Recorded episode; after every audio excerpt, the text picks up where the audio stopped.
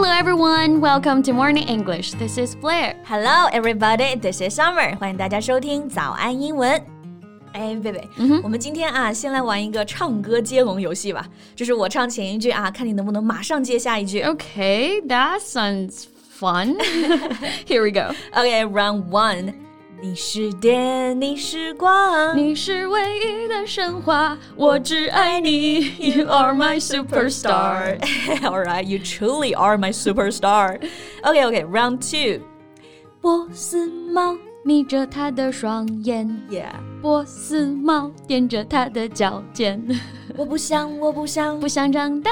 全世界都在说中国话。哇哦，太没有难度了，是不是？这都是 S H E 的歌啊，这我都太熟了。Wasn't challenging enough？哎，是的，对于我们这一代人来说啊，S H E，哇，这就是娱乐圈的女团天花板了啊。嗯，And just hearing the group name S H E can give us a rush of nostalgia in the best way. Yeah, definitely a rush of nostalgia，真的就是非常的怀旧啊。S H E 呢已经成团二十一年了，在当年绝对是顶流啊。Yeah. The Taiwanese girl band was all the rage in the early 2000s with smash hits like Superstar and its quite now.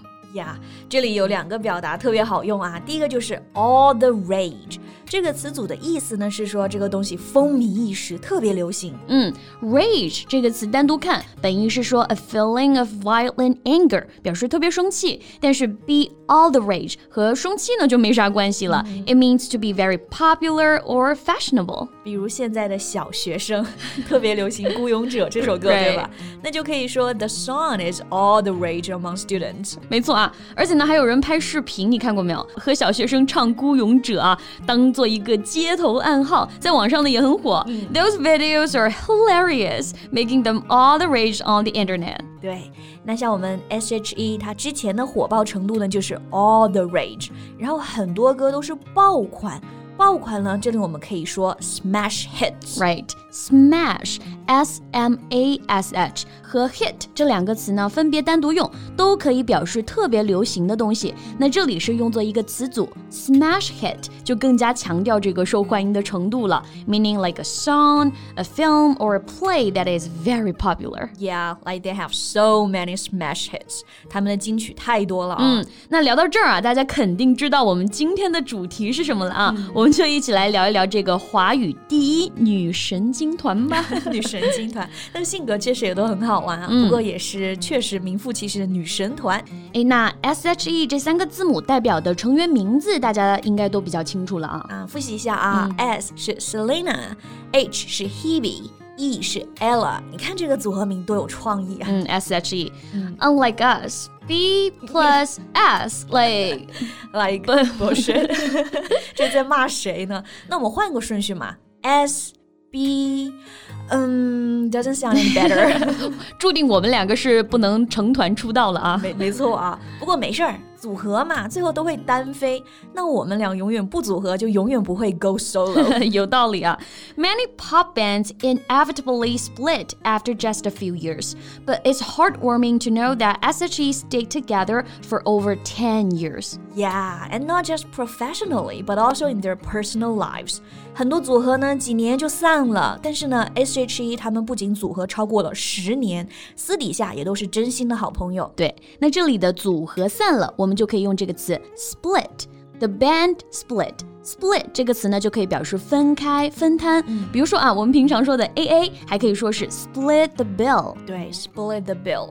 所以说他们的感情啊，让人感动。娱乐圈里原来有真友谊，Their friendship is heartwarming. Heartwarming，那这个词就是字面上的意思了，心是温暖的，所以就是很暖的这个意思啊。Causing feelings of happiness and pleasure. So, do you like to watch heartwarming movies? Mm, no, but I'm all in for heartwarming stories. OK，然后我们刚刚也讲到了单飞这个表达，对吧？To fly separately. Mm, no, it should be go solo. S O L O solo 可以做一个副词啊，go solo 单飞，或者是真正的飞行员一个人飞行啊，我们会说 to fly solo。那它也可以做一个形容词，比如说 Hebe 他的个人唱歌事业发展的很好啊，就可以说 Hebe went on to have a successful solo singing career. Yeah. While Selina and Ella are thriving in dramas and variety shows。对，那另外两个成员 Selina 和 Ella 呢，就往影视和综艺发展了。Drama 表示戏剧嘛，也可以指影视；Variety show 也就是我们说的综艺、真人秀。对，嗯、而且他们发展都还挺好。嗯，所以这里动词啊，刚刚用的是 thrive。Thrive 意思就是繁荣、蓬勃发展，后面介词搭配用 an thrive in an area or thrive in something。嗯，而且 Selena 之前还受过一次比较严重的伤啊，现在恢复的这么好，大家也挺为她开心的。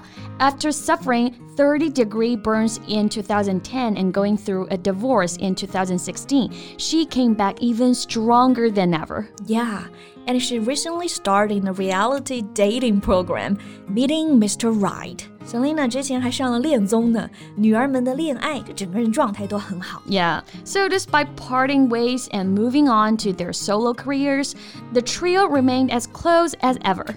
Yeah, and here's a very useful phrase: part ways. 这个词组很好用啊，意思就是分开、分别。Part 做名词，大家知道可以表示部分，其实还可以做动词，表示分开。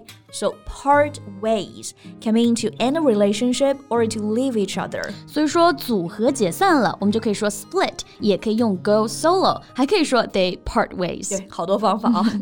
但是呢，不管怎么样解散啊，这个三人天团的地位呢一直在那里。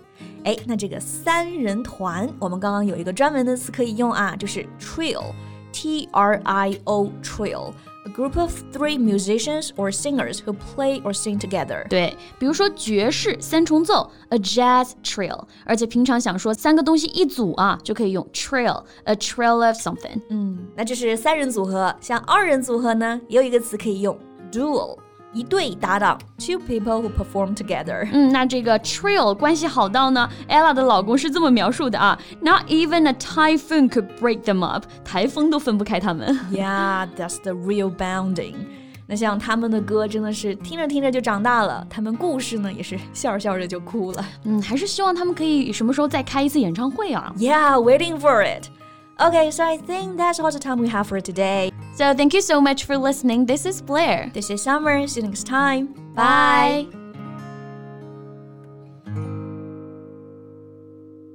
This podcast is from Morning English. 学口语就来早安英文。